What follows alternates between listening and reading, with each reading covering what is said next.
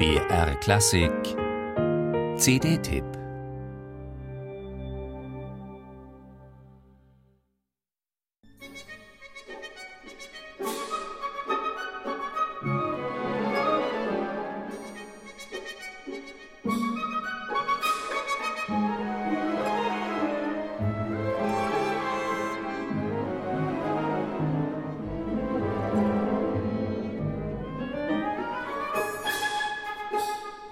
Elegant und leichtfüßig klingt so vieles in Maurice Ravels Ballett Daphnis et Chloé.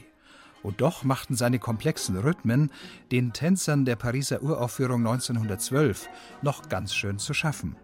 Dazu kam die komplizierte Choreografie, die Mikhail Fokin für die Ballet Russe des Impresarios Sergei Diaghilev kreierte. Von Fokin stammt auch das Libretto, das auf dem Hirtenroman des spätantiken Dichters Longos beruht.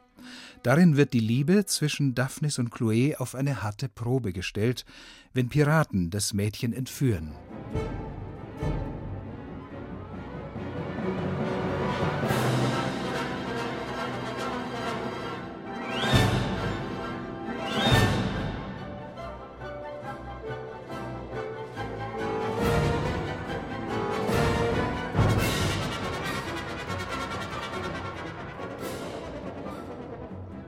Ravel hat das durch einen wilden Kriegstanz ausgedrückt, der an Strawinskys Ballettmusik aus derselben Zeit erinnert. Und doch lobte der aufstrebende Kollege Daphnis et Chloé als Ravels bestes Werk.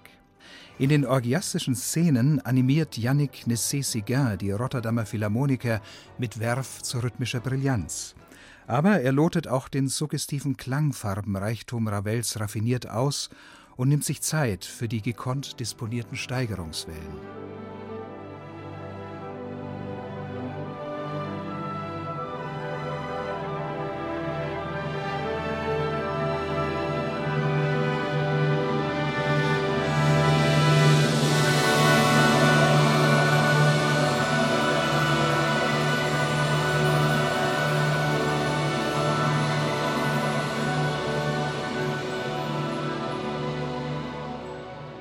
Der genial instrumentierte Tagesanbruch zu Beginn des dritten Teils ist die berühmteste Nummer des Balletts. Hier kommt nicht nur die riesige Orchesterbesetzung prachtvoll zum Einsatz, der niederländische Rundfunkchor verstärkt den magischen Eindruck noch durch erlesene Vokalisen. Den größten Kontrast dazu setzt eine einzelne Flöte mit orientalischen Melismen, wenn der Hirtengott Pan der bedrängten Chloe zu Hilfe eilt.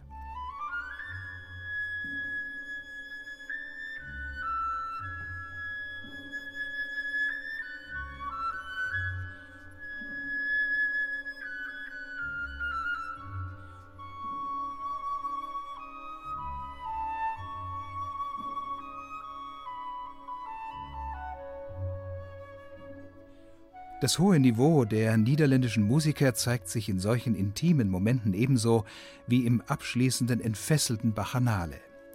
Dem symphonischen Anspruch Ravels in Daphnis et Chloé stellt Yannick Nessé-Séguin in der melancholischen Pavan für eine verstorbene Prinzessin den fragilen Zauber der Miniatur gegenüber. Der weiträumige Sound und das breite Dynamikspektrum dieser Ravel-CD machen den Klangrausch perfekt.